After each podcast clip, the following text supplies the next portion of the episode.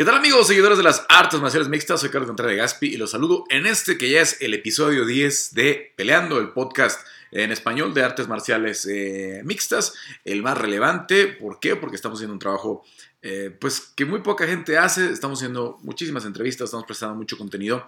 Eh, ya en la semana por ahí publiqué la entrevista con, con Conejo que va a debutar el, fin de semana, este 20 eh, de marzo, dentro del, UFC, en una cartelera, pues eh, ciertamente, eh, pues que tiene presencia latina, con, Julia Ávila, con Gustavo López, con el propio Adrián Yáñez. es, una, es una cartelera que tiene presencia latina, pero obviamente una peleadora nacida en México como Montserrat Conejo, originaria de León. se va a subir también, o seguramente ustedes ya lo pueden escuchar.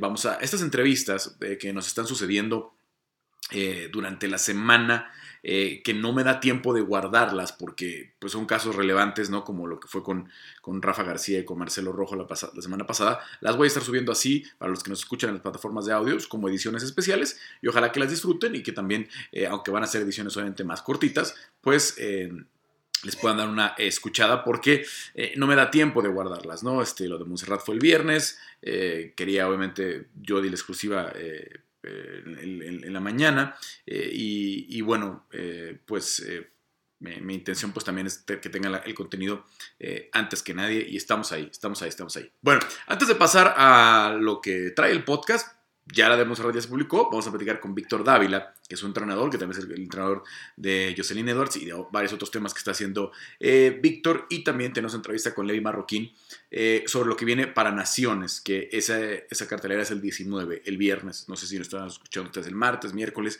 eh, antes de la cartelera. Bueno, pues Levi eh, pues está en la coestelar eh, de la cartelera de Naciones. Pero bueno, antes les recuerdo que ya llegaron las gorras de peleando. Aquí los hoodies ya estaban, ya también llegaron las gorras de peleando. Aquí está el logo de peleando. Eh, y de este lado traen el de Rocktape. ya las pueden comprar en el sitio de rocktape.mx con todos los productos de la gama, como los rock balls, como la cinta, eh, y todo lo pueden comprar con el 20% de descuento. Gracias a Rodolfo, gracias a Diego, que ya me mandaron ahí sus mensajes, que ya hicieron eh, sus pedidos. Bueno, pues ya lo saben, usan el código ROCKMMA, R-O-C-K-M-M-A, R-O-C-K-M-M-A, y pueden comprar eh, todos los productos de la tienda y también, obviamente, los productos de de Peleando con Rocktape con el 20% de descuento y ellos se encargan de hacer el envío hasta sus casas. Desafortunadamente eh, hemos visto algunos pedidos de eh, fuera de, México. Por el momento solo tenemos los envíos en territorio nacional. Vamos a ver si para el futuro podemos resolver esa situación. Bueno, vámonos de lleno con lo sucedido la noche del sábado. Dos eh, debuts eh, importantes para, para, México. El de Rafa García, ex Combate Américas, ex campeón de las 155 libras de Combate Américas, eh, originario de Mexicali, Baja California. El mexicano número 34 en llegar al UFC. El peleador nacido en México número 34 en llegar al UFC, porque obviamente hay muchos mexicanos que nacieron en Estados Unidos y que han llegado al UFC. Incluso el próximo 27 de marzo vamos a ver eh, pues la disputa por el título con, con, eh, con este... Eh, con, Brian Ortega, ¿no? hijo de dos sonorenses, él nacido ya en los Estados Unidos, pero pues, obviamente que habla bien español y, completamente introducido en la, en la, cultura mexicana y en la estadounidense, ¿no? Porque él creció en California, siendo güero de rancho, como le dicen, este, difícilmente lo aceptaban los latinos, también los estadounidenses pues lo veían como mexicano. Entonces tiene esta dualidad eh, Brian y bueno, pues demostró eh, contra Zombie el, buen nivel que trae y, por qué está peleando por el, por el, por el cinturón en contra de Alexander Volkanovski. Eh, y hay otros casos como el de Kelvin Gastelum, que también peleó por el cinturón interino de las 185 libras contra Israel Adesanya recientemente. Obviamente lo de Caín Velázquez, que fue campeón del peso completo, Don Reyes, que tuvo dos oportunidades por el cinturón de las 205 libras etcétera, etcétera, etcétera. Pero de los nacidos en México, eh, apenas eh, se convierte en el 34 eh, Rafa García. después de Víctor Rodríguez, que había debutado en octubre del año pasado, el originario de, Alaska. Él, nació en Guadalajara, pero vive en Alaska y allá ha hecho su carrera de, MMA, por eso pues obviamente lo teníamos muy fuera del, radar hasta el día que debutó, ¿no? Cuando en la forma que llenan dice que nace en Guadalajara, bueno, pues es cuando nos damos cuenta que es peleador nacido en México, pero bueno, pues al final de cuentas, eh, pues eh, el nombre denota, ¿no? Que, que, tiene origen eh, mexicano. Y ese fue el último debut, había sido con derrota, desafortunadamente también el de eh, eh, los últimos han sido con, derrota, ¿no? Este fue el, de Casula Vargas, que muy corto aviso, el de Irving Rivera con muy corto aviso, el de Víctor también, eh, y ahora el de Rafa García con un corto aviso, pero con una, creo que con un buen desempeño, ¿no? Por ahí este, algunos este, respondían a mi, a, mi, había una respuesta nada más, ¿no? A mi, a mi post que decía que, que como decía que era bueno el, debut, bueno, pues habría que no haber visto la pelea, ¿no? Este, eh, Rafa se enfrenta a un peleador en su séptimo combate dentro del UFC como Narrat Hakparast, eh, con mucha experiencia, con muy buena defensa de lucha, con muy buenas manos, con una guardia zurda eh, complicada, ¿no? Que, siempre metió problemas a, Rafa, que se plantó, que dijo yo quiero intercambiar arriba, por ahí el propio Cobb Swanson ahí medio le decía, no dejes que te gane el, el ego, ¿no? Este trata de conseguir un derribo.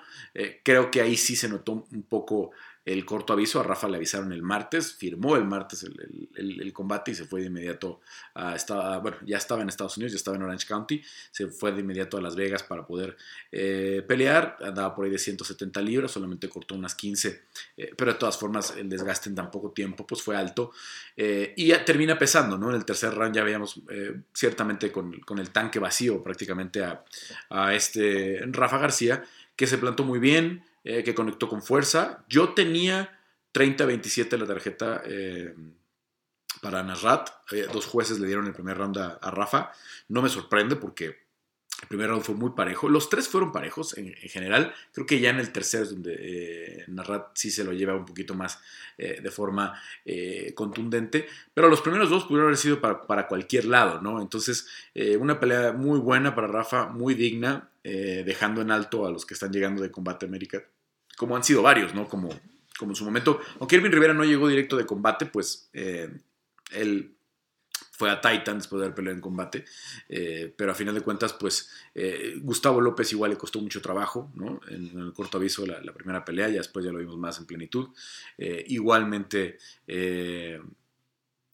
John Castañeda batalló mucho en la primera, la segunda ya incluso dio una victoria pues muy contundente contra Eddie Wineland, y ahora y van a ser más casos así, ¿no? Ahora fue el de Marcelo, ahora fue el de eh, Rafa eh, García, y creo que pues dejan claro que están para venir a competir, ¿no? Ahora, eh, tienen que esperar a que lleguen las condiciones correctas, ¿no? Para Rafa, afortunadamente, el castigo no fue tanto, el daño, me refiero, no caso así de Marcelo, ahorita vamos a platicar de eso, y, en cualquier momento pueden dar otra pelea, en cualquier momento pueden dar otra pelea ya con más tiempo, a lo mejor con unas cuatro o seis semanas, las que se pueda preparar bien, en las que pueda planear con, el oponente, ya conociéndolo un poco más. Eh, y así, ¿no? Entonces vamos a ver a Rafa García en esta, eh, en esta segunda pelea y yo creo que ya mucho más consolidado. Buen debut el de Rafa eh, a secas porque no llega a la victoria, pero pues nada, nada, nada de qué avergonzarse. Lo mismo que el caso de Marcelo el Pitbull Rojo, ¿no? Marcelo no tiene nada que arrepentirse, sé que está dolidón, sé que eh, está triste por sus posts, por algunas, eh, yo estaba platicando mucho con, con, eh, con el Pube Alvarado que estuvo en la esquina con él, pues sí se le notaba, la verdad, triste, triste, triste, decepcionado porque él quería llevarse la victoria, porque él quería llevarse un bono. A eso salió de verdad me impresionó la, confianza con la que se plantó en, el primer round, cómo tomó el control del octágono, cómo él impuso el ritmo, cómo él era el que pegaba con más poder. Eh, eh, Charles Dane tenía una estrategia muy clara, ¿no? Eh, aunque fue superado, creo, en mi tarjeta en los primeros dos rounds. que era una tarjeta muy, muy, muy disparada porque su entrenador le dice a Jordan entre el round 2 y 3, le dice, yo creo que vamos 1-1, pero podría ser 2-0 favor él. Entonces tienes que salir a ganar, tienes que salir a finalizar la pelea. No puedes, no puedes seguir especulando. Eh, lo entiende así este, eh, el, eh, el, canadiense. Y sale a ganar la pelea, ¿no? Ya había hecho una parte importante del trabajo, él había lanzado muchas más patadas, eh, había castigado bastante las, piernas de, Marcelo, eso quita movilidad, y había castigado mucho al cuerpo, sobre todo cuando llegaron a estar en el clinch. Eh, Marcelo tal vez pegó mejor combinaciones, lo conectó fuerte, lo lastimó en el, segundo round a, Jordan, eh, luego también Jordan lo lastimó con una rodilla, lo lastimó fuerte, pero sobre todo creo que la parte importante o la que terminó haciendo el desgaste importante es todo lo que le hizo al cuerpo, mucho daño al cuerpo de Marcelo, eh, muchos golpes de, látigo así en, los costados, esos van minando mucho la condición física, van, van cansando mucho al, peleador, ¿no? Y en este caso, pues así, así fue con, Marcelo, que eh, sale al tercer round ya con menor condición física que, que, Jordan, Jordan con un hambre brutal, porque además él en 2020, lo dijo en la, conferencia posterior, eh, tuvo un empate y una decisión dividida en contra, entonces yo creo que ya por su cabeza pasó otra vez, dime las tarjetas, no va a suceder, ¿no? Entonces lo conecta con una izquierda a Marcelo, lo sienta. Eh, el referee Mark Schmidt está muy cerca y está hablándole y Marcelo le está contestando, diciéndole que está bien, eh, respondiendo. Yo creo que ya con poca defensa inteligente, como se le dice cuando, cuando te estás todavía logrando defender, pero si él todavía daba esas señales de, estar en el combate, pues por algo lo, el, el, el referee lo, lo, decide mantener. Entonces, eh, se da así la situación, desafortunada eh, para Marcelo, porque yo creo que si lo hubieran parado ahí, eh, el castigo no hubiera sido tanto. ¿no? La, mayoría de los golpes, sobre todo en los, dos orbitales, que son los que dice Marcelo que tiene fracturado, que, después de, haber ido al hospital, vinieron desde la posición de arriba de, de, Jordan cuando Marcelo estaba abajo, sobreviviendo literal, ¿no? Y todavía se logró levantar. Y, cuando se levanta todavía empieza a lanzar bombas. Marcelo todavía tiene un codo que pensé yo que si eh, lo conectaba iba a hacer mucho daño. Em, pero al final de cuentas eh, termina cayendo ya completamente agotado porque fue demasiado el daño que le hicieron abajo, ¿no? Entonces a veces te pueden parar el combate y dices, híjole, es que yo todavía traía un poco más. Pero también a, veces eh, para futuro puede ser mejor, ¿no? Eh, llevarte menos daño, no llevarte dos fracturas en los orbitales, a lo mejor, eh, no sé si ya estaban las dos para esas alturas, no creo, porque sí, la verdad es que eh, hizo muy bien el trabajo Jordan en, hacer distancia y ¡pum!, ¿no? Este, clavarse con este golpe tipo Superman, esta locura que hizo de caminar en la, la, la jaula y luego golpear estuvo haciendo mucho espacio para que esos golpes hicieran mucho daño, ¿no? No fue, no fue una cuestión de que buscara mucho volumen de golpes de martillo, de ground pound como, como convencional, sino seguir pegando muy fuerte, ¿no? Seguir, seguir haciendo mucho, mucho, mucho daño porque él quería eh, finalizar la pelea y termina, termina sucediendo así, ¿no? Ya cuando cae Marcelo por segunda vez, eh, pues prácticamente ya lo tocan muy, muy despacio en la segunda ocasión, el primero sí es una izquierda que entró muy fuerte, y la segunda, pues no, no entra con tanto poder, pero ya, ya la condición física de Marcelo estaba eh, completamente eh, minada, estaba muy lastimado, como decía.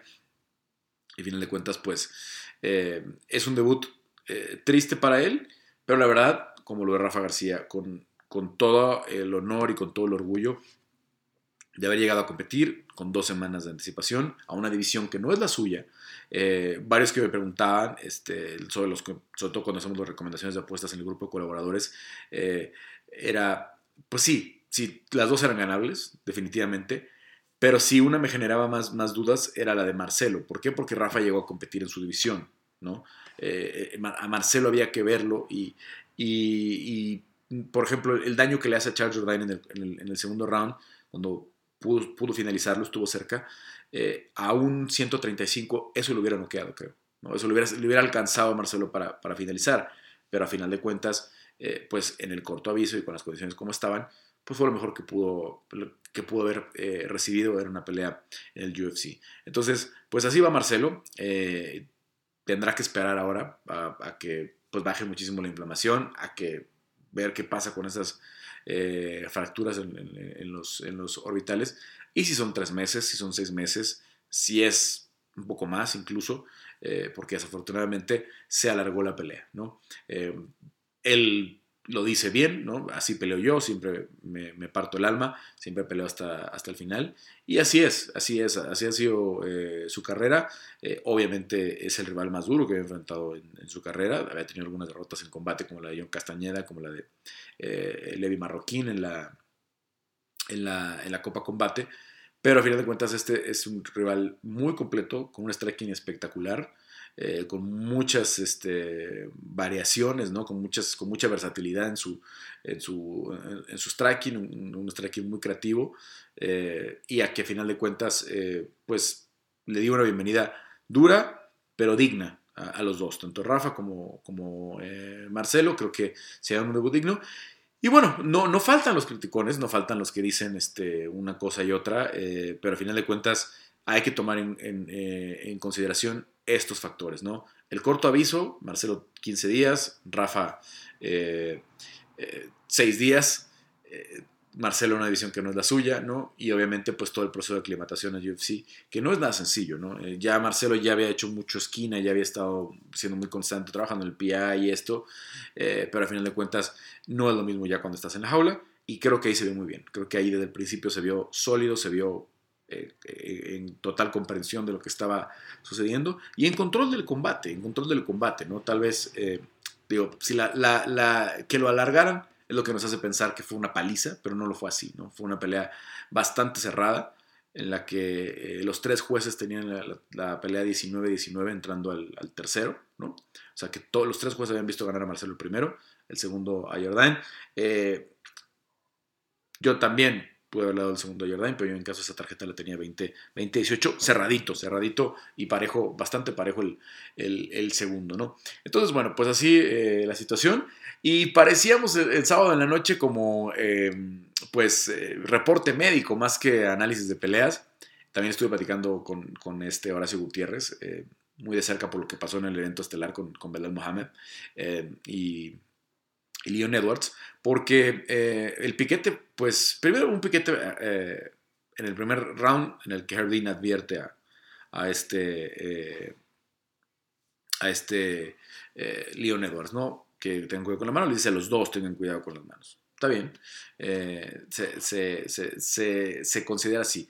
Pero el segundo, el segundo iba a ser mucho más accidental, dentro de una combinación en la que está tirando Leon Edwards, eh, el movimiento de cabeza de Belal, que es bueno, pues se lo termina metiendo en, la mano de, de, Leon Edwards. Eh, el combate estaba poniendo bueno, eh, Leon lo sacudió con una patada en la cabeza, le costó unos minutos recuperarse a, Belal, pero cuando ya se vio otra vez en condiciones, después de que se metieron por ahí un poquito en el clinch, ahí descansó y como que ya se le vio otra vez en condiciones, dio una patada al cuerpo, se estaba ganando la posición, se estaba poniendo buena la pelea, estaba poniendo buena la pelea cuando la tienen y ver el sufrimiento de Belal, como lo que yo les platicaba en el caso de, de, Brandon Moreno, eh, en el, eh, cuando le pateó los bajos eh, Davison Figueiredo, tú sabes cuando están fingiendo y cuando no, ¿no?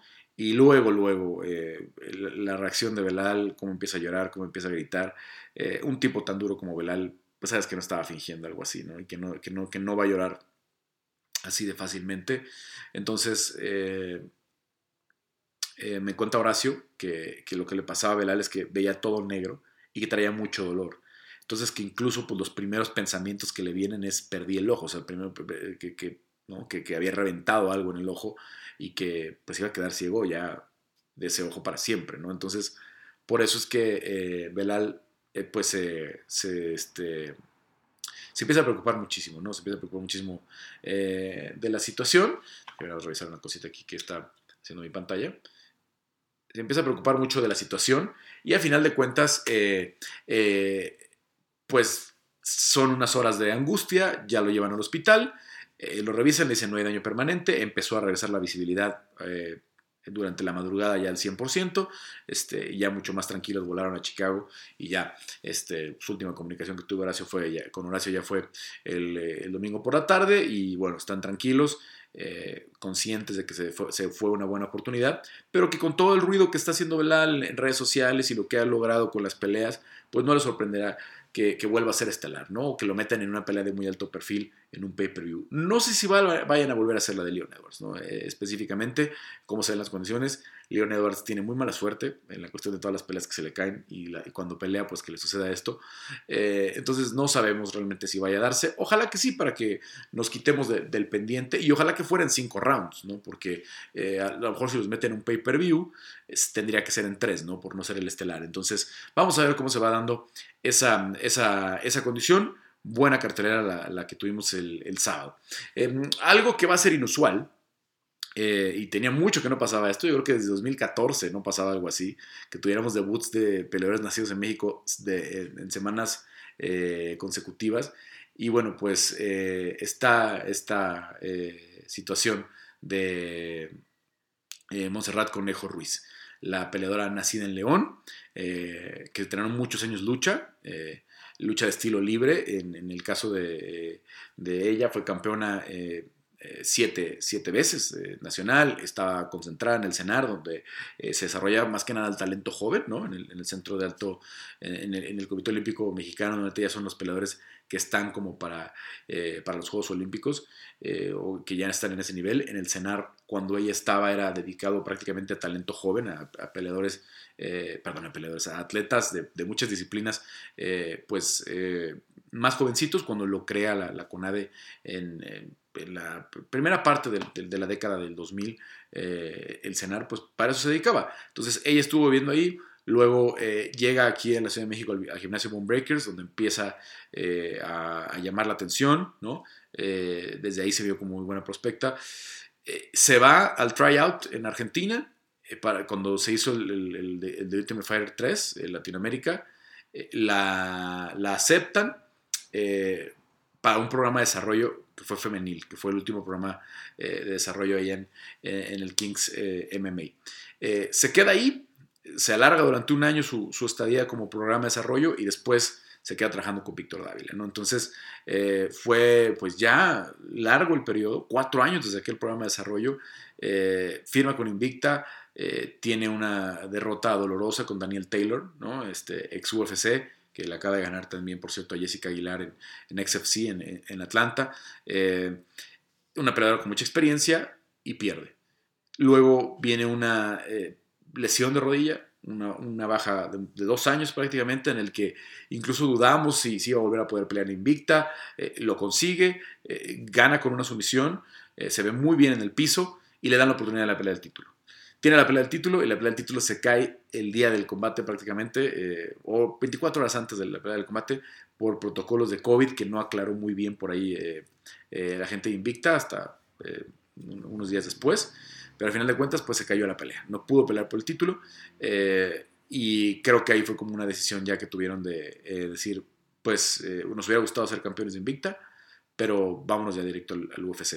En, en el Inter, su compañera, la panameña eh, Jocelyn Edwards, se, se, debuta en UFC y tiene ya dos peleas incluso. Eh, debuta el 16 de enero y también tiene un combate más en, febrero. La primera victoria, la segunda eh, derrota.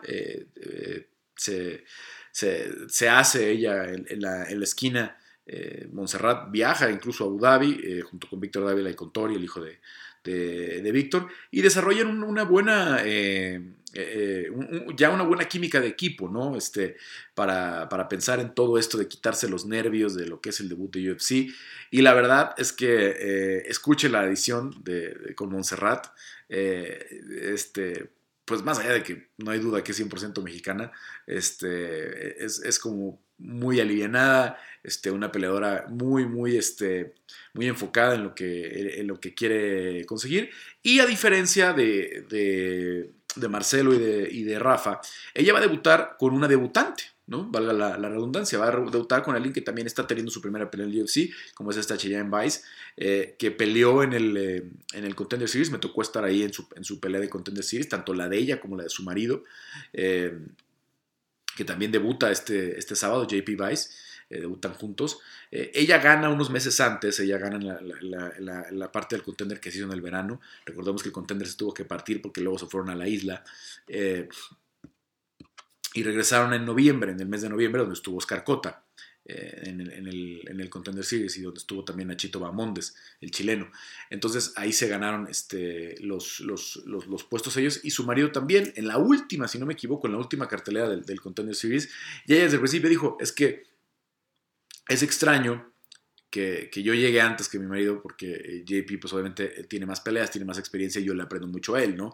Este, pero a final de cuentas están cumpliendo su sueño y para Cheyenne, eh, Cheyenne era muy importante debutar juntos, ¿no? Por todo lo que habían recorrido, obviamente son marido y mujer y etcétera, etcétera. Entonces se cae la pelea de Kay Hansen la semana pasada por una lesión de Kay que está muy emocionada por, por el combate, la, la vemos en redes poniendo muchas cosas, eh, haciendo mucha promoción y todo, y al final de cuentas se le cae la pelea eh, y entra Montserrat, ¿no? De sorpresa, este, por ahí me, me contó que este, literal salió del baño Víctor con el teléfono, nos están llamando, nos están llamando, muy, muy emocionado este, para, para platicar de, de la, de la situación. Eh, y pues viene un debut más, ¿no? Este, que será, digo, en mejores condiciones. Eh, Monse eh, no sube mucho de peso de la 115, además es, bajita para la 115. Eh, incluso, pues no hay división de 105 en, UFC, pero incluso yo creo que un esfuerzo importante podría hasta pelear en 105. Eh, pero hoy, pues la realidad son las 115 eh, libras y ella normalmente no pasa, no llega a las 130 libras, entonces el corte no, le, no le, resulta complicado, es una debutante y es una cartelera interesante para ella. Vamos a ver si el resultado es, en este caso, si es positivo, si puede llegar la, la victoria, porque que sea una debutante no significa que sea una pelea fácil, ¿no? Nada más lo que digo es que sí, pues ya Rafa debuta con uno que tiene siete peleas, un Jordan que tiene cuatro o cinco peleas, que, y además ya con peleadores eh, como Du Choi, que, que, había sido un, un, gran prospecto al que venció, como Andre Fili, ¿no? Que también ya tiene un larguísimo recorrido en la división eh, pluma. Y a final de cuentas, eh, pues creo que sí, eh, no, digo, no digo que sea una pelea fácil, porque no hay peleas fáciles en UFC, eh, pero es, una, es, mucho más una pelea en condiciones normales. Eh, para platicar de eso, eh, obviamente está ahí, pueden escuchar la entrevista con, con, con, Monse que se publicó desde el sábado, y pueden también eh, poner atención a lo que a continuación vamos a, a, platicar con Víctor, Víctor Dávila, el entrenador que pues obviamente ya lo saben, mucho tiempo ha estado en la, en la, en la transmisión, la transmisión para México. Eh, que, y para Latinoamérica que se hacía en el UFC Network. Ahora ya desde el nuevo contrato de Fox, eh, solamente la transmisión que ellos hacen se ve en España, en The Zone, y obviamente en ESPN Deportes en los Estados Unidos, ¿no? donde está él con Brandon Moreno, con eh, Santiago Poncinibio, con Chito Vera, con Troy Santiago los días que, que, que, Víctor no puede, como obviamente será el caso del sábado que estará en la esquina. Y además nos cuenta también un poquito de este rol que está teniendo como, como promotor, tanto con el Combat Jiu-Jitsu, con eh, la liga de MMA que va a presentar o, en la que está trabajando, que es como un resurgimiento, porque él ya hace muchos, muchos años eh, hizo eventos en Juárez, en Monterrey, etcétera, etcétera. Pero escuchemos lo de él, precisamente este es eh, el máster Víctor Dávila. Bueno, ya me encuentro con Víctor Dávila, eh, obviamente para los que lo ven en Estados Unidos, pues él lleva la narración eh, en ESPN Deportes, eh, para los que lo siguieron en México, lo vieron muchos años en el UFC eh, Network, y pues Vic, obviamente eres pues jiu de muchos años, pero ya tiene unos cuantos que te estás dedicando de lleno a ser coach del MMA, pues con éxito, porque ya tienes dos, dos peleadoras en, en UFC, la, la, más reciente vimos el anuncio ya de Monserrat Conejo, ¿no? Sí, gracias. ¿Qué tal? ¿Cómo estás, Carlos? Pues sí, este, fíjate que a veces la labor de comentarista, ¿no? A veces, por varios años, no me dejaba mantenerme de entrenador, que es mi pasión. Y ahora, pues, los últimos años, que tendré tres, cuatro años más o menos, que estoy, que empecé a trabajar duro con, con Montserrat y con Jocelyn. Y ahora, pues, están los frutos ya en las ligas mayores. Estamos súper contentos. Eh, la llegada de Jocelyn obviamente fue muy buena. Eh, luego, pues obviamente con el corto aviso y todo esto, pues es difícil mantener una racha de victorias este, cuando estás tomando peleas con, con 15, 20 días, eh, pero me imagino que estás trabajando ya en la, en la siguiente pelea de Jocelyn. Y eh, con Montserrat, pues yo creo que están ustedes listos desde finales del año pasado, ¿no? Cuando tenían preparada la pelea del título de Invicta. Sí, con Jocelyn, este, como dices, pues es difícil mantener la racha en cualquier nivel, cualquier peleador en la UFC, ¿no? Nos fue muy bien en la victoria en Abu Dhabi, después tomamos la pelea otra vez con corto aviso. Este, sentimos que es una responsabilidad y es parte del trabajo, ¿no? Cumplir con, con la organización y, y, tomar las peleas a pesar de que fue un corto aviso. Eh, el resultado fue una decisión eh, eh, después de 15 minutos contra un rival muy fuerte y pues estamos muy contentos. Jocelyn está ahora en recuperación, está saludando a su familia y la está pasando muy bien en Panamá. Y respecto a Conejo, eh, sí, estábamos esperando desde noviembre. Ella llegó preparada para esa pelea por el cinturón en Invicta y pues por F, cuestión de, desde el COVID se canceló esa pelea. Después la recalendarizaron dos o tres veces, me parece, y nos movían la fecha y nos movían la fecha.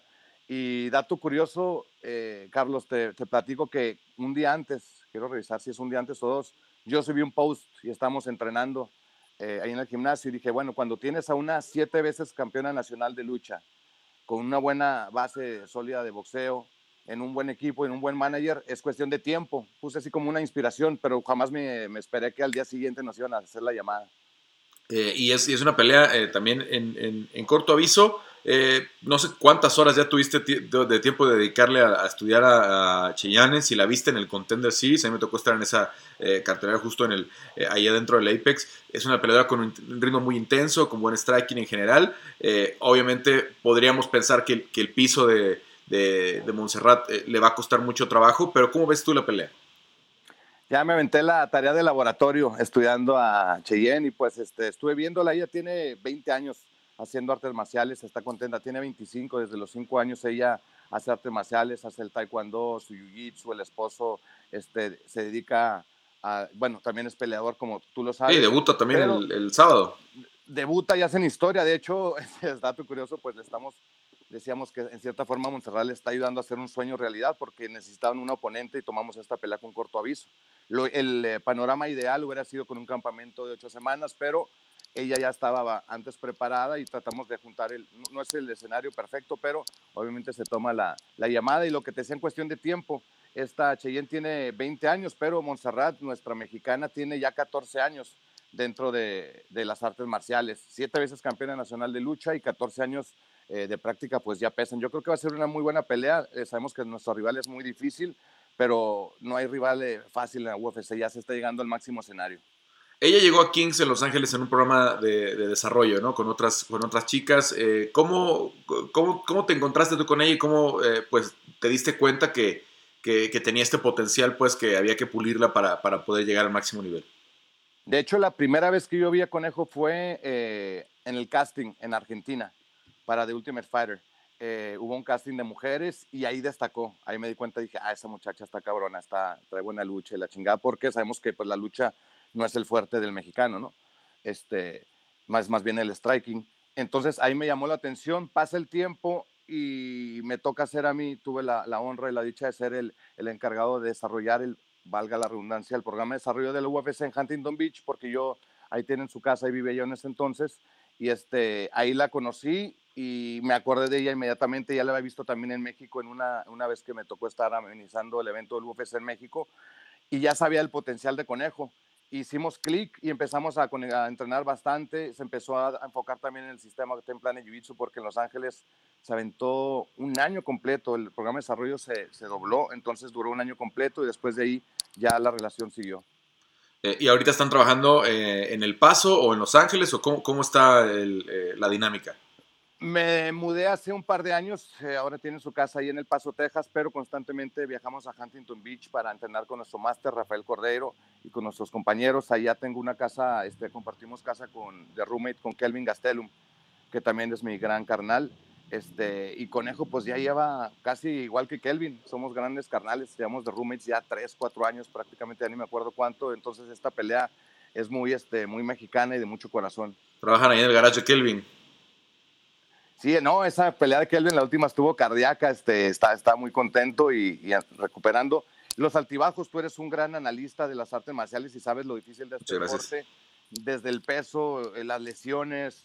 Eh, mis respetos, quiero mandar mis respetos y un gran saludo a Marcel Rojo que se rifó el corazón ayer como un guerrerazo, como de, o sea, como decir, yo quiero estar aquí. Aquí no vengo con medias tintas. Marce, es usted un loco de los buenos, lo quiero un chingo. Y también tocó en un programa de desarrollo él, ¿no? Él estuvo en Los Ángeles también con Mike Villegas y Pablo eh, Sabori y otros, ¿no? Es una, eres una enciclopedia, te digo que a veces cuando me preguntan yo sé, eres una enciclopedia, pero sí, a él lo conocí en el plan de desarrollo, de, recién llegadito a Marce, un tipazo este, de Argentina, yo quiero mucho a Argentina, este, y a toda Latinoamérica, ¿verdad? Pero tengo, mi entrada al UFC fue gracias a don Jorge Elías, que es de Argentina, entonces pues ahí, hey, y Marce se le veía el potencial, súper guerrero, súper completo, y lo veía en sus redes sociales. Decía, no mames, este no se cansa de entrenar y de entrenar, y diario subía post entrenando en el parque, en la pandemia, sin pandemia, arriba, abajo, enfrente, atrás, en todos lados estaba entrenando. Y Marce, pues ahí te, te mando un gran saludo y un gran respeto porque te mereces estar ahí pues sí, vamos a ver cómo se recupera ahora, porque parece que hubo un par de fracturas, este, y, seguramente tendrá una segunda oportunidad y una pelea con más tiempo y en su división, y será mucho mejores las condiciones. Eso, eso es muy importante en su división y con más tiempo, pero una raya más al Tigre. Ya puso que, o sea, físicamente le duele el alma porque pues, es un guerrero, pero este, es una carrera muy difícil. Hablando de lo, difícil de la carrera, recuerda lo que pasó Montserrat, del tiempo de inactividad por la cirugía en la rodilla. Entonces, esa victoria contra Yanaiza fue muy importante para nosotros. Esa fue muy emotiva, fue una prueba de inactividad y llegar con una rival de, del nivel de Yanaiza. Además, una sumisión poco, eh, poco habitual, ¿no? Entonces, me imagino que para ti, que, que eres del Jiu-Jitsu y para todos los Ten Planet, pues es una sumisión que les debe dar mucho gusto, ¿no? La, la de Invicta de, de Monse. Sí, sí, le pusimos ya la conejiña. Nosotros la bautizamos como la conejiña. Obviamente tiene su posición desde que es Agatami, pero este, para los que no saben, les platico, Montserrat ya lleva dos peleas de MMA profesionales ganadas por esa vía y lleva seis sumisiones en torneos, incluyendo un torneo mundial de una de las federaciones más importantes, rindió a las tres oponentes con la misma llave, o sea, llevamos ya como seis, siete, ocho. Ya cuando lo veo ahí, ya, ya me siento mucho más tranquilo cuando llegamos a esa posición, ya sé que un buen panorama nos, se nos está asomando por ahí. Bueno, pues ojalá que, que así sea la pelea del, eh, del sábado. Eh, obviamente, eh, es, a ver, es corto aviso, pero en condiciones creo mejores que las de Rafa García y las de esta, las de Marcelo Rojo que decías, porque está, está enfrentando a una debutante también, ¿no? Está enfrentando a una chica que también es buena, pero que está en su primera pelea de UFC, que va a pasar por los mismos nervios a lo mejor que, que Montserrat, no en el caso de, Marcelo y de Rafa, que pues se aventaron con este leones que ya tenían eh, cuatro o cinco, el caso de, de eh, Hasparat ya tenía hasta siete peleas en UFC, si es que creo que, aunque es el corto aviso, están listos y ya se aclimató un poquito Montserrat en Abu Dhabi y todo esto eh, haciendo esquina con, con Jocelyn a lo que son todos los protocolos, ¿no? Eso es importante. Cuando fuimos a Abu Dhabi, cuando peleamos en el Apex con Jocelyn, eh, Conejo estaba en nuestra esquina y parte del objetivo de como equipo que estaba para ayudarnos también era que ella fuera aprendiendo porque hay cierto impacto psicológico que te da el uniforme, que te dan las vendas, que te da Bruce Buffer, que te dan las luces, Dana, todo lo que es el UFC, un impacto psicológico que a veces dices, bueno, es que yo estoy esperándolo, pero a veces a la, primera vez te, te, resta cierta concentración y este, yo espero que eso le haya servido a Conejo. Este, estamos confiados y respecto a su rival, yo creo que le veo el potencial a la pelea de la noche porque tiene muy buen, eh, muy buen eh, empuje la muchachita, ya la estudiamos bastante, tiene buena personalidad, le gusta intercambiar, le gusta el, el, tipo de pelea que la que hace Conejo también, entonces yo le veo ahí a Bono de la noche no es el panorama ideal, pero tampoco es el peor, ¿cierto? Entonces, este, estamos muy contentos de representar a México, de representar a nuestro máster Rafael Cordero aquí en CMMA. Para mí, no, este, el tiempo que llevo en los 20 años de las artes marciales mixtas, no te puedo decir somos el mejor equipo del mundo o estoy el mejor equipo del mundo. Respeto los que dicen así. Es muy común que digan, no, estoy con el mejor equipo, el mejor coach. Pero yo el mérito se lo doy al peleador, Aquí el que se sube es el peleador y es entre ellos en los que se resuelve. Ya los demás somos, tenemos la fortuna de estar rodeados de gente talentosa que tiene el valor, la constancia, el respeto, la lealtad de estar este, subiéndose, representando a una familia, a un equipo y en este caso a un país. Y habrá quien diga eh, que tire un par de nombres a lo mejor este, para comparar, pero Kings, eh, si no es el número uno, es el top 3 del mundo, top 5, o sea, está entre los mejores gimnasios del mundo. Eh, obviamente, los cinturones luego hablan mucho, ¿no? Este, ¿no? Cuando Fabricio era campeón, obviamente todo el mundo decía, no, pues es que ahorita Kings y así, pero a final de cuentas, en King se mantiene un nivel muy alto desde hace muchos años y, obviamente el coach Cordero es, muy respetado. Me contaba Monse Antier que pues este, platicamos que, pues sí, que de pronto puede ir a hacer su sparring, que puede ir a, pues, a rozarse con, con, los eh, otros compañeros y estar ahí al pendiente y eso debe ayudarle mucho. Oye, yo te quiero preguntar, pues este, obviamente, vamos a estar muy pendiente de la pelea de, Monse, pero eh, estás haciendo también ya labor de promotor con el, el Combat Jiu Jitsu y, con la liga de MMA. ¿Cómo vas con eso? Eh, bueno, toda mi vida he sido multifacético. Me encanta estar haciendo diferentes cosas. Soy hiperactivo. Eh, lo de promotor lo hago desde el 2002. Hacía MMA, pero dejé de promover MMA este, con el Jiu Jitsu y el Combat En Juárez hiciste muchos eventos, ¿no? En Juárez hice eventos, en Monterrey. Fui, pionero, eh, fui pionero del MMA Monterrey. El, que fue el 30 de agosto del 2002 se hizo el primer evento allá en Monterrey y siguió. Después del 2007 entró al UFC, pero en Combat Jiu-Jitsu y en EBI eh, e con Eddie Bravo comencé el 2014, me reactivé, vamos a decir, como promotor. De hecho, tenemos un evento, voy a usar ahí un, espacio. 21 de marzo. La próxima semana. Gracias, estás invitado, ya sabes. De hecho, después quería platicar contigo ahí un, proyectito que tenemos.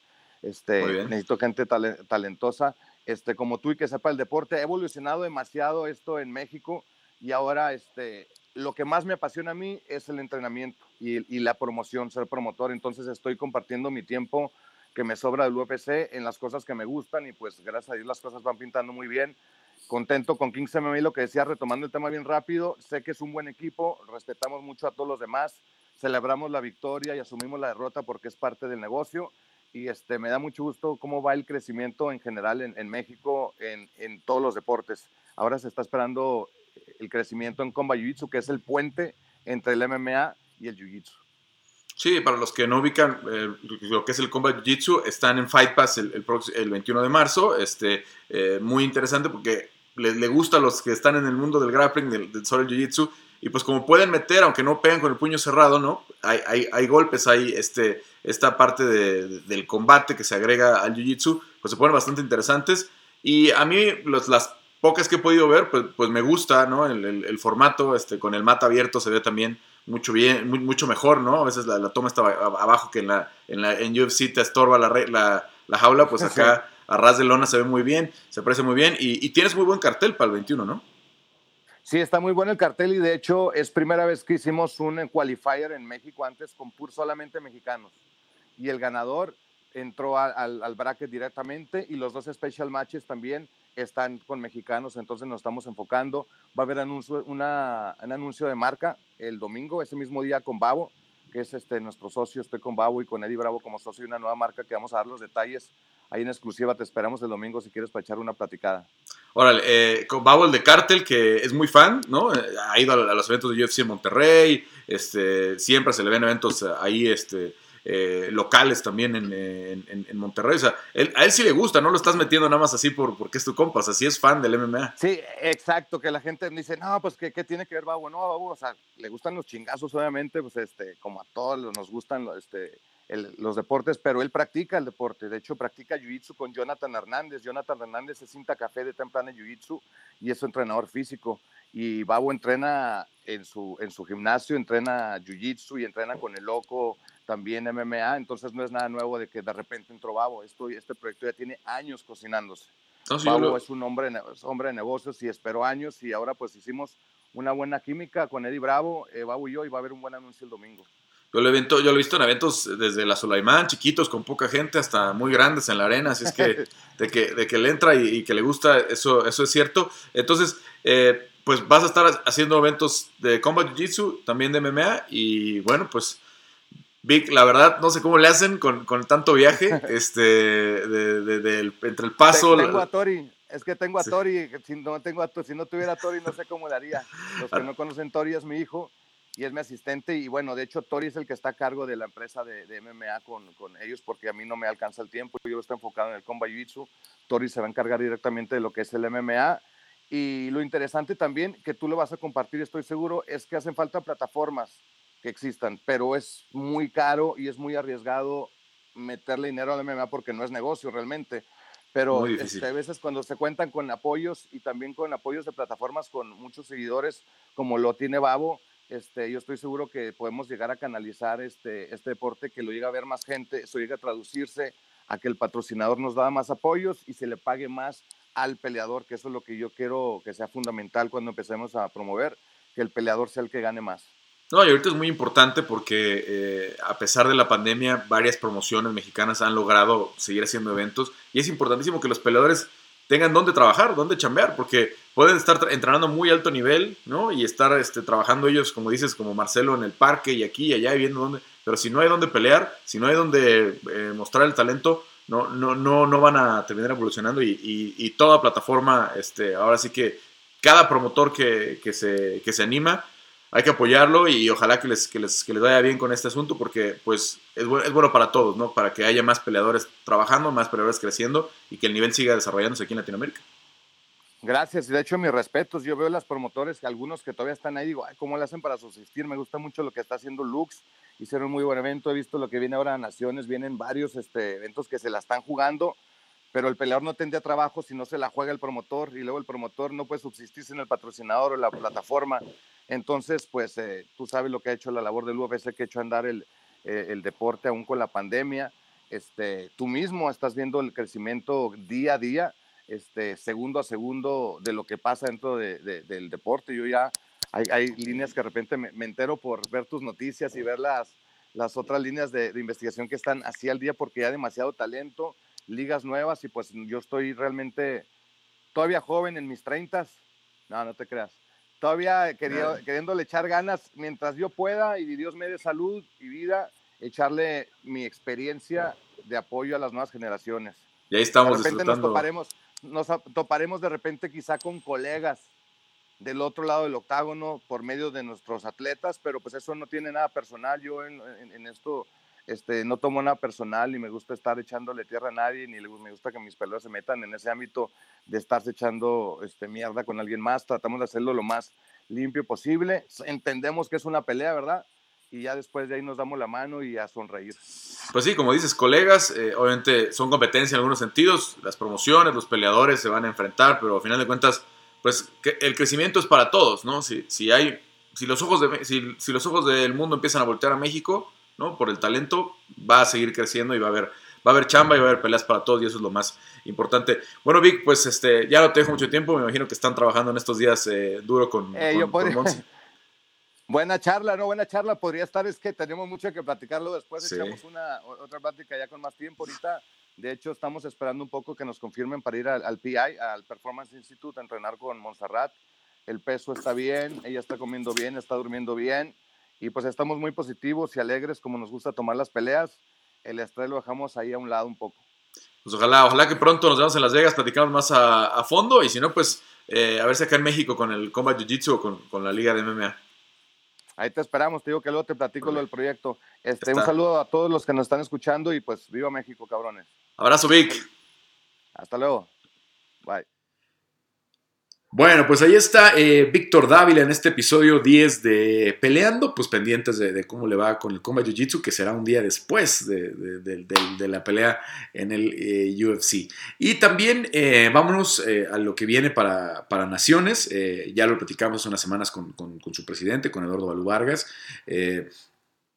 Este, muy interesante, la verdad, el seguir lo que están haciendo, todo lo que está sucediendo con todas las promociones latinoamericanas, mexicanas, ¿no? Porque obviamente en México se está llevando a cabo una buena cantidad de eventos y es muy importante porque la gran mayoría tiene prospectos eh, interesantes para el UFC en el futuro. Y uno de ellos es Levi Marroquín. Escuchamos la plática porque yo creo que también eh, eh, Levi, al estar ya libre del contrato de Combate Américas, pues en cualquier momento lo podemos ver eh, por ahí nos platica también que ya está con una agencia internacional y en cualquier momento lo podemos ver en Contender Series o entrando de, última hora a, a una pelea, eh, dependiendo de que siga ganando eh, combates. ¿no? Entonces, aquí les dejo esta charla que tuvimos con, con Levi Saúl, el negro marroquín, ganador ya hace un buen rato de aquella copa, primera Copa Combate eh, en Combate Américas, y que bueno, pues se, se, mantuviera él como una pues, de las estrellas de combate. Levi Saúl Marroquín, eh, Levi, pues me imagino que ya, ya listo para este 19 de marzo, eh, pues tu regreso a, la jaula, ahora con Naciones. ¿Cómo te sientes? ¿Cómo ha sido este tiempo? Pues eh, obviamente después de, de, lo que pasó con Combate, que, que, desafortunadamente pues no tuvo peleas en todo el 2020. Sí, no, pues primero que nada, muchas gracias por, por, la, por la entrevista. Este, pues me siento muy, muy contento, muy, muy feliz de que voy a volver a pelear. Tengo un año y tres meses inactivo, entonces ya, ya, ya hace falta una, una pelea y pues agradecido con Naciones que me dio la, la oportunidad de poder pelear y más que nada pelear aquí en, en mi casa con mi gente, aunque esta vez va a estar, va a estar extraño, pues va a ser sin público. Sí, desafortunadamente no, no puede entrar la gente, pero mucho talento local de, de Monterrey, varios compañeros tuyos de gimnasio incluso. Eh, ¿cómo, ¿Cómo ha sido para ti este, esta inactividad? Eh, me imagino que además pues has visto cómo, varios de tus, compañeros pues salieron del contrato de combate, ya pelearon en otros lados, ya algunos pelearon en el contender, ya unos pelearon de tus, incluso tus rivales que ya hasta llegaron a, a UFC, ¿no? Eh, ¿Cómo, cómo te, te mentalizaste a decir, yo tengo que seguir enfocado y buscar un camino, pues también yo para seguir creciendo y, encontrar mi, mi propio camino? No, pues primero que nada, pues yo creo que lo que más me motiva, este, son mis, son mis papás, no soy mi familia, de, de, seguir entrenando, no, no desanimarme, es, es, muy, es muy fácil, yo creo, para un, un atleta, yo, en cualquier deporte, yo creo, este, estando inactivo tanto tiempo y, y sin tener una, una respuesta para, para pelear o estar activo nuevamente en su deporte.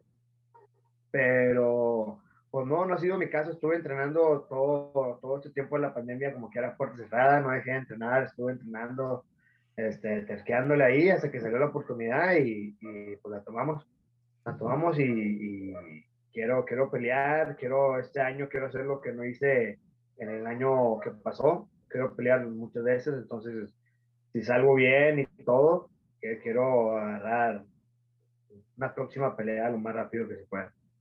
¿Cómo ves la pelea con Juan Pablo? Eh, obviamente colombiano, un rival eh, complicado.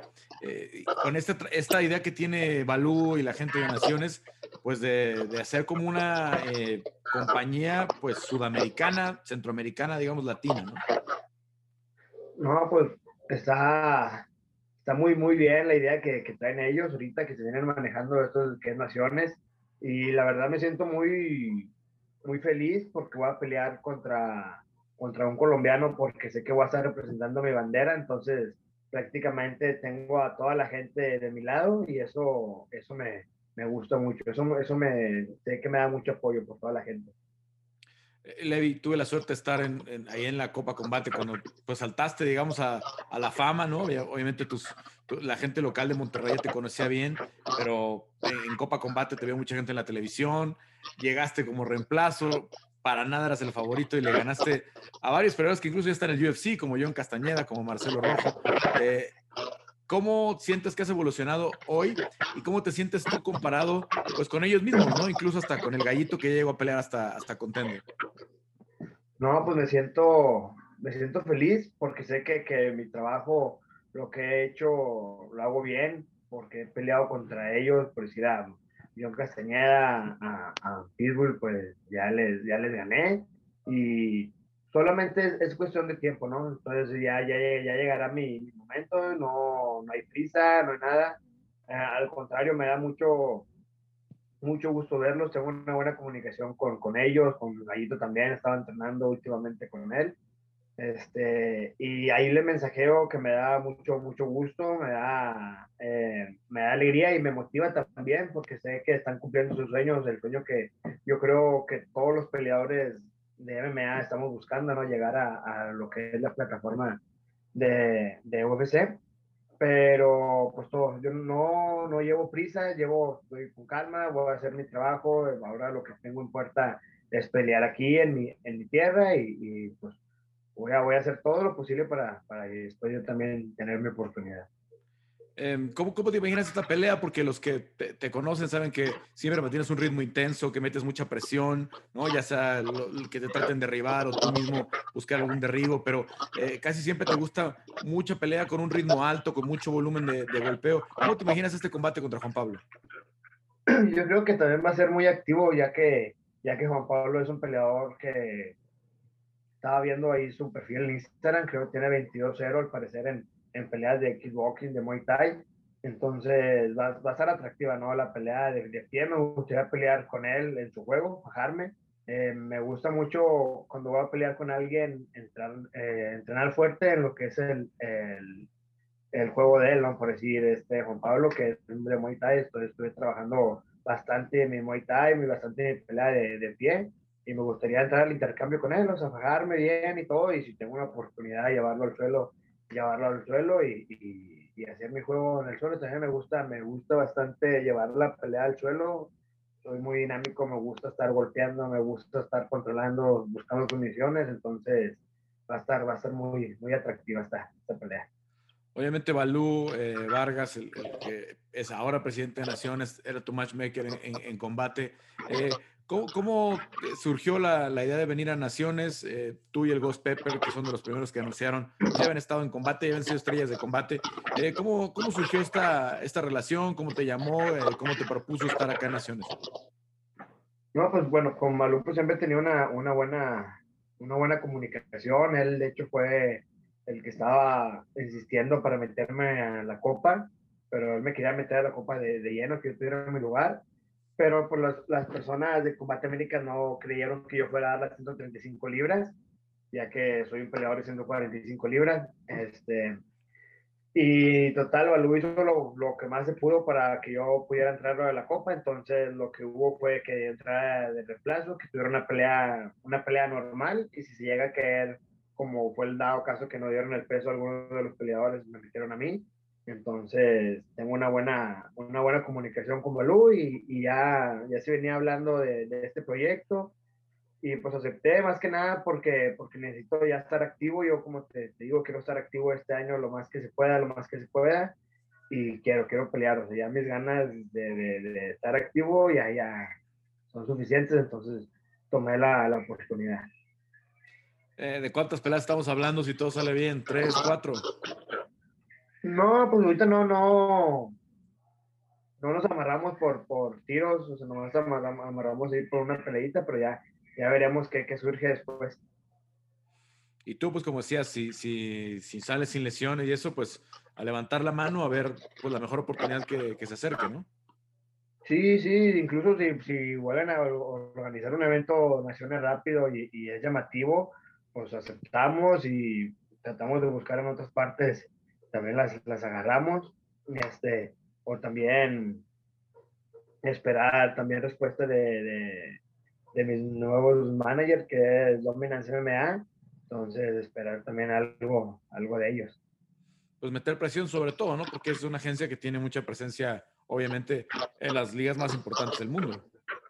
Sí, es, es, es como cuando me llega la oportunidad de firmar con ellos, me fue dudoso porque puede ser un pro, porque pro, porque pues todas las estrellas que tiene, ¿no? O sea, ser parte de, de, de, de esa liga es, es, muy importante para mí, es como un logro en mi carrera, pero es un contra porque, pues, Levi, ¿no? O sea, ¿quién es Levi para, pues, para un Khabib, para personas de, campeones que tiene este Ali, que es Ali el, el manager? Pero pues hay que, hay que trabajar, hay que trabajar duro para, para sacar el trabajo y resaltar, resaltar y, que nos pues, den una buena oportunidad. Eh, Levi, pues obviamente la gente de, de, Monterrey no puede asistir, pero la invitación para que los vean porque van a estar en la plataforma de redes sociales y, y es gratis, ¿no? Así es, así es. Pues, de hecho, toda mucha gente me dice, el, todo, el, todo el tiempo me está diciendo de qué va a ser, podemos ir, podemos ir a ver la pelea y de que no, pues creo que va a estar a puerta cerrada, pero la van a estar transmitiendo ahí en, una página de, de, Facebook completamente gratis. Entonces, pues ahí ando ahí haciéndole la invitación a toda la raza para que esté ahí al pendiente. Ojalá que te vean, Levi, porque vale mucho la pena. Eh, diste grandes combates en, en Combate Américas, valga la, redundancia. Fuiste una estrella de la, de la promoción y ojalá que, tu camino continúe y te veamos pronto, pues, o convirtiéndote en estrella en Naciones o, o, saltando al UFC o, a la liga que más te convenga muchas, muchas gracias, Carlos. Este, esperemos, esperemos sea, esperemos lo, lo, que sea, ¿no? Esperemos sea algo, algo bueno en Naciones. Si no brincamos, pues eso, eso estuviera pues, más genial. Bueno, pues ya lo saben. Naciones MMA este 19 de marzo, a puerta cerrada, solamente se puede seguir a través de las redes sociales. Gracias, Levi. Gracias, Carlos. Un abrazo.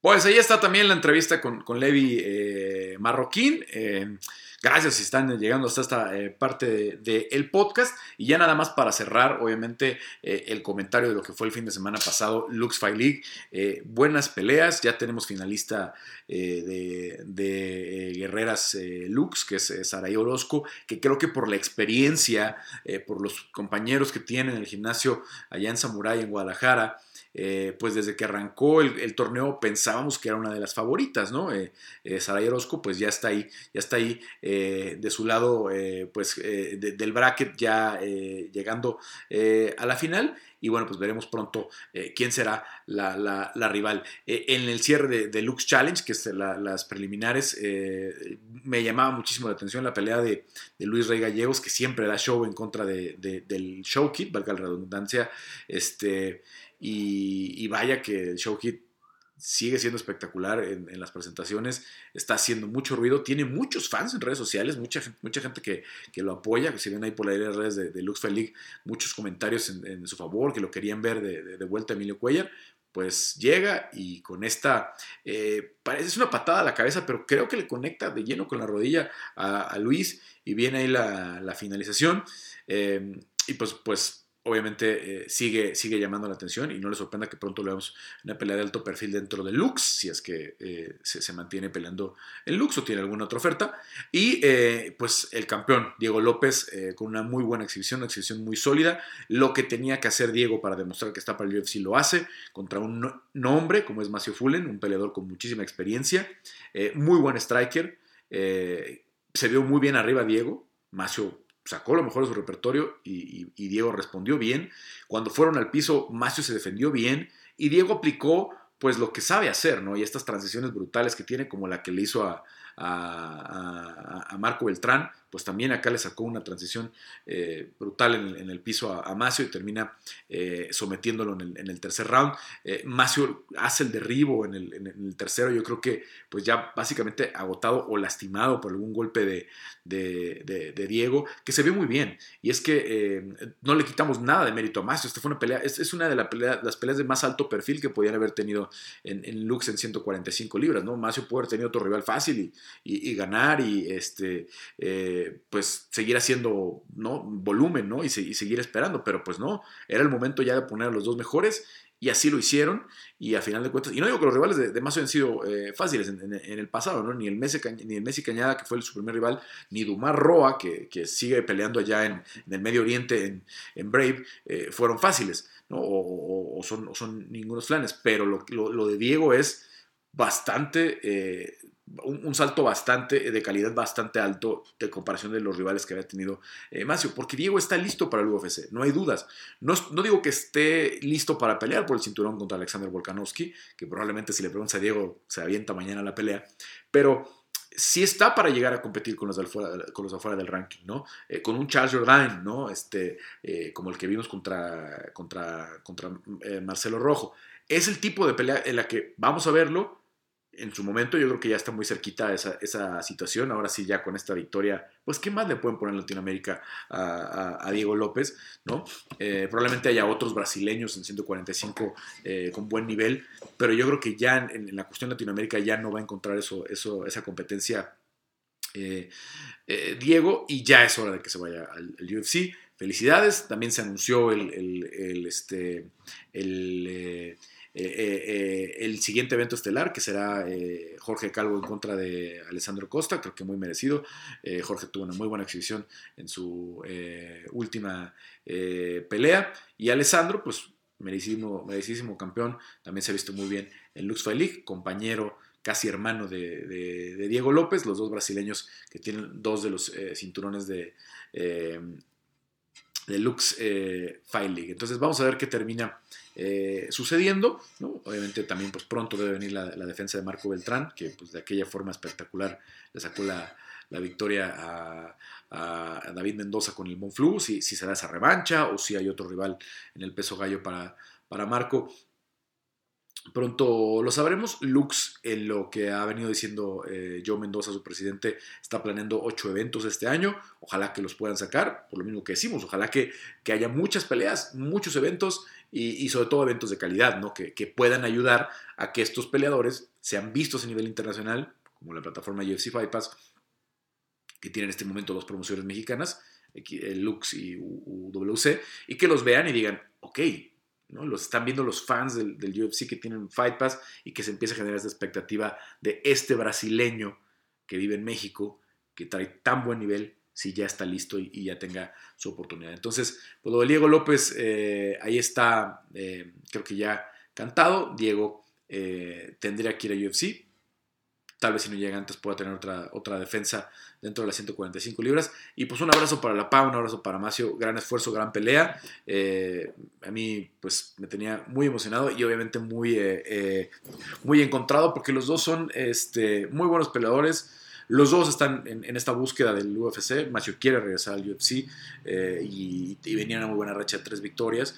Eh, y, los dos, pues, son unos tipazos. Los dos, este, con los dos tengo buena relación, ¿no? De más años con, con Macio, obviamente, este, de, conocerlo, pero ya con Diego también de 3, 4 años, este, de llevarla muy bien desde que nos tocó eh, verlo en, en, en XFL eh, narrarlo en XFL, incluso eh, cuando ganó la pelea del cinturón eh, en el 2017, me, parece ya, ya de un buen rato también de conocer a Diego López. Pero bueno, pues ahí la, la información de esta semana, nada más algunos, este, vamos a ver si hay algunos comentarios de los que pedimos en el grupo de colaboradores, andaban medio apagados, pues obviamente es fin de semana de puente todos andan en otras cosas, pero bueno, eh, Juan Montaño preguntaba, el rediseño de los guantes de UFC y por qué Dana no quiere cambiarlos.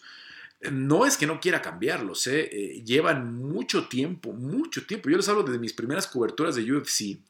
estábamos hablando de, John Jones, de Alan Belcher, de algunas de estas peleas que ya tienen tantísimo, ¿no? De, la lesión de, Michael Bisping en el ojo. tiene mucho tiempo que se está tratando. En ese entonces nos dijo que habían, que la marca Winning, no sé si lo digan, es una marca japonesa, que creo que también manufactura en Inglaterra, em, de guantes de, boxeo y, obviamente de, deportes de combate. Es una marca de mucho prestigio.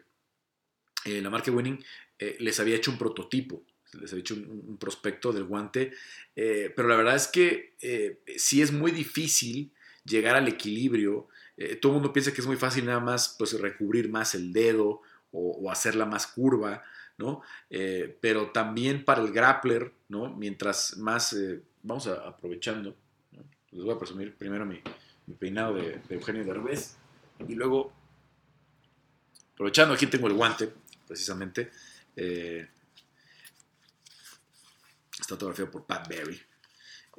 El, guante del, del UFC es el que le da más facilidades digo, para los que me están escuchando solamente en, las plataformas de audio, pues no lo pueden ver, pero yo tengo el guante aquí en mi mano. Y el guante de, del UFC es el que le da más flexibilidad al grappler, ¿no? El de Bellator creo que está cerca del equilibrio, ¿no? Eh, pero, pues vean, ¿no? Prácticamente sí logra el, dedo quedar, eh, pues en, en 90 grados, ¿no? En el ángulo de 90 grados. Y eso es lo que lo vuelve peligroso. Lo que dicen la mayoría de los expertos o los peleadores es que el guante del UFC, déjame cerrarlo para que, que veamos un poquito más el efecto real, que con que le agregues un poquito, hay, hay cierta curva aquí por el, por el, recubrimiento, ¿no? Este es, este es un guante de, combate, no es de los que, de los que vendían eh, como para entrenamiento. Este es el guante exacto, eh, digo, ya cambió un poquito el diseño y el logo, pero es, ese mismo, eh, me refiero al diseño de acá. Eh, pero el, el, guante sigue siendo igual. Eh, entonces, si hay un poquito de curva que te, hace que tender a que los, dedos se, se, caigan ¿no? y que puedas cerrar el puño, pero también te facilita hacer la, la, este, la, el, piquete de ojo. Entonces, es muy difícil encontrar el equilibrio. Eh, cada vez se siguen dando más casos así y nos están echando a perder eventos estelares. Ya pasó con, con Jair Rodríguez y, este Jeremy Stephens en, el 2019 acá en la Ciudad de México. Eh, ahora pasó este fin de semana, digo, eh, lo de Jeremy y de Jair pues fue con público, solo fueron 15 segundos de pelea, resultó un desastre. Entonces, sí hay una intención, pero no ha sido fácil. Y yo les hablo de que esto pues, son discusiones de hace ocho años, ¿eh? Y Dana en ese entonces sí decía, sí, ya, ya nos han presentado varios, varios este, prototipos y no le han encontrado. No, no, no sé exactamente eh, ¿Por qué mucha, como les decía, mucha gente defiende el guante eh, de Bellator? Pero la mayoría tienen este prototipo como el de, como el de UFC. Eh, el de Lux, por ejemplo, está muy padre. El, que le hace específicamente Cleto Reyes a Lux este, está muy padre. Ahora que estuve en Tijuana, digo, ya los había visto en las funciones, este, pero ahora que, estuve ahí en, Tijuana vi los de, los de Macio como ya más a detalle. y, también está muy padre, muy similar al, modelo de, de UFC. Entonces, eh, pues yo creo que pronto vamos a ver algo, pronto vamos a ver eh, noticias, pero ojo, eh, sí, este, sí, sí, sí es difícil, sí es difícil solucionar esa, esa situación, les digo, pues sobre todo en beneficio del, del grappler, ¿no? ¿Qué más? ¿Qué más les platico? Eh, a ver, nada más un comentario. No sé qué pasó con el live del sábado. No sé si es el límite porque me aventé una, hora veinte y ahí se tiene que, cortar. Pero al final de cuentas, este, me hicieron una última pregunta que no alcancé a contestar que me parece eh, interesante. Em, a ver, aquí, tengo el comentario. Denme 20 segunditos en lo que logra cargar, o incluso menos, em, porque quiero decir el nombre del, usuario que me, lo, que me lo escribió. El comentario, si me acuerdo que era lo que, lo que puso. A ver, Em, me ponía el buen amigo Ángel Fernández Guadalupe. ¿Qué calidez transmites, amigo? Fue una decisión acertada abrir tu camino como solista. Em, eh, muchas gracias por el comentario, eh, Ángel. La verdad yo estaba súper a gusto, me gustó mucho la plática, la interacción en el, en, el, chat del sábado. Estas carteleras donde tenemos tanta información, ¿no? Eh, yo, yo se los he dicho muchas veces, yo no soy, yo no puedo competir en el análisis con un peleador. ¿No? Yo ni, es mi intención, ni con un futbolista, porque muchos años tengo un programa de radio todos los días que hablo primordialmente de fútbol, ¿no? Este, yo, yo, yo, yo soy muy respetuoso del, del, deportista, del rol que tiene el deportista, el ex técnico, el ex jugador, que cuando está en la mesa, ¿no? Eh, tú no puedes pretender que sabes más que el futbolista, ¿no? Eh, este, eh, y por ahí hay una, se filtró un videito de, de, de, Menotti que dice, este, no, es que yo no hubiera pateado así el penal, no, es que tú no lo ibas a patear porque tú no eres futbolista, compadre. O sea, lo que tú pienses, lo que tú opines, no, es que no importa, porque tú no eres futbolista, entonces tú no puedes saber realmente, ¿no? Suena un poco exagerado, pero tiene razón, o sea, uno puede aprender mucho y ver mucho en la televisión y ver mucho, yo que he visto más de 100 eventos en vivo en, al límite de la jaula, ¿no? Entre setenta y tantos que llevo de UFC como otras promociones locales en Albuquerque, Combate Américas, Lux, em, CF, CRF, muchas carteleras, eh, XFL obviamente que me tocó narrar eh, como 20 eventos este, en, en, la Carpa Astos y en Lena México y así. Eh, uno puede aprender mucho, pero nunca vas a saber ¿no? lo que es estar adentro y, yo respeto mucho esa parte ¿no? del, del, análisis. Entonces, eh, pero hay carteleras como la de este sábado, donde pues fui hasta Tijuana, y a Marcelo pues he hablado mil veces con él, eh, dimos la exclusiva de lo de Rafa García eh, casi en simultáneo con Rodrigo, porque Rodrigo tiene una relación también con Rafa. este, y, hablé con Rafa, y entonces tienes toda esta, toda este, y, y, estuve muy pendiente, lo tuvimos la semana pasada, Horacio Gutiérrez, hablando del, campamento de Belal, precisamente. Entonces tenía demasiada información, más allá de lo que vi en la cartelera. Entonces, por eso ayer la plática estuvo muy buena, eh, muy interesante, lo que platicamos en, el live del sábado, si ustedes no están escuchando ya eh, el martes o el miércoles. Eh, y, y, estaba muy a gusto en la plática, ¿no? Con todo y que hubo algunos temas ahí este, que no me, no me gustan, este, eh, algunas críticas medio extrañas que me están haciendo últimamente. Eh, pero yo estaba muy a gusto platicando, entonces sí me sentía en un tema muy cálido, estaba muy padre la plática el, el, el, sábado. Y, y, también aclarar que no fue un rompimiento el que tengo con Rodrigo, ¿no? ya lo he platicado por acá, lo tuvimos de invitado hace algunos días, este, no, no nos peleamos, ¿no? Este, tenemos muchas diferencias, eso es, y ustedes si escuchaban la decisión dividida, les quedaba claro. Hay muchos temas en los que somos súper afines este, y otros temas en donde de plano este, no, no coincidimos en nada, ¿no? Y unos, algunos de esos temas son eh, dentro del deporte, ¿no? Como si Max Holloway o José Aldo son el, mejor peso pluma de la historia, como si Dominic Cruz o TJ Dillashaw son el mejor gallo de la historia, este, que fueron debates durísimos en los que de verdad nos peleamos este, a gritos casi casi, y teníamos muchas diferencias, pero con esas diferencias convivimos seis años haciendo el podcast, llegamos a hacer 300 episodios, Em, yo creo que el ciclo no está completamente cerrado para la decisión dividida, pero sí ya nuestras agendas están un poquito complicadas. Entonces, em, no, no lo veo yo como este, este como que sea mi, inicio como solista, porque yo siempre he sido muy individual en mis coberturas, en mis entrevistas y todo eso. Eh, yo llevo 15 años en el periodismo deportivo, Rodrigo eh, lleva menos porque él se dedicaba mucho más al, lado de la producción. Eh, de video y de grabación y edición y todo eso.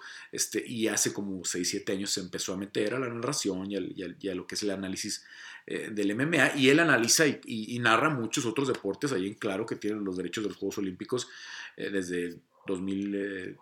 15, que fue a los Panamericanos de Toronto, que nos tocó coincidir por allá, este, pues estaba narrando de todo, karate, taekwondo, eh, judo, lucha, este, bueno, mucho, casi todo relacionado con los deportes de combate, pero creo que también ya está haciendo algo de automovilismo ahí en claro.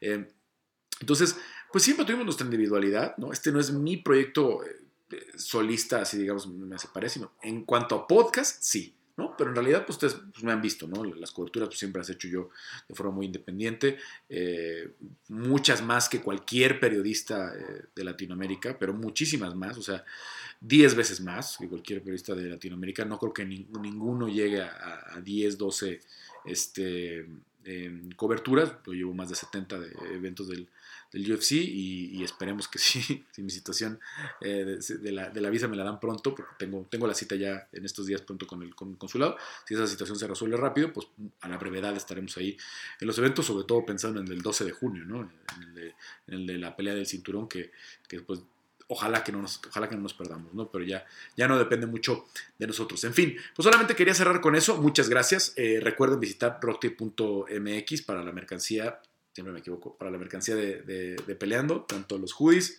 como los, eh, la gorra, como las playeras, este, y las pueden comprar con el 20% de descuento usando su código ROCK eh, R-O-C-K MMA, ahí en la tienda de rocktape.mx. Y yo los espero la próxima semana en el Peleando número 11, obviamente ya con el debut de Montserrat Conejo Ruiz.